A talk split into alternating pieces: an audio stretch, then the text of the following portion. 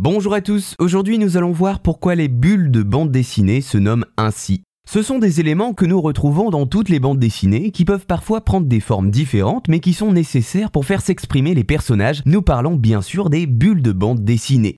Le vrai nom d'une bulle, dans des termes plus soutenus, est le phylactère. Ce sont des éléments graphiques permettant de placer le texte d'un dialogue ou d'un monologue dans une case de bande dessinée. Pour faire parler ou penser des personnages, ces bulles, comme on les surnomme aujourd'hui, sont généralement ovales ou rectangulaires et liées à ce que l'on nomme un appendice, un trait continu qui le rattache au personnage en train de parler.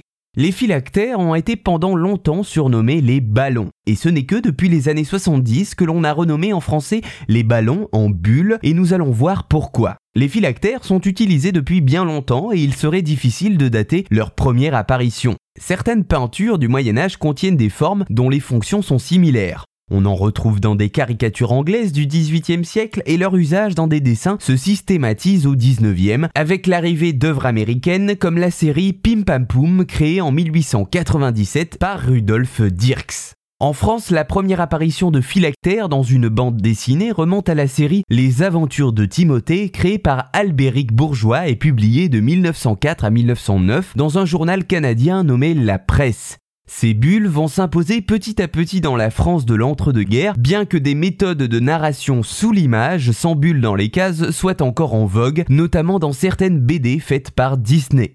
C'est réellement en 1950 que les phylactères deviennent un élément indissociable de la bande dessinée et il faudra attendre 18 ans pour que l'on nomme ces outils des bulles. Jusqu'ici en France, les phylactères étaient surnommés des ballons, en rapport avec leur forme bien entendu, mais en 1868, le terme de bulle apparaît dans un ouvrage nommé L'enfer des bulles qui porte sur des bandes dessinées mises de côté avec le temps.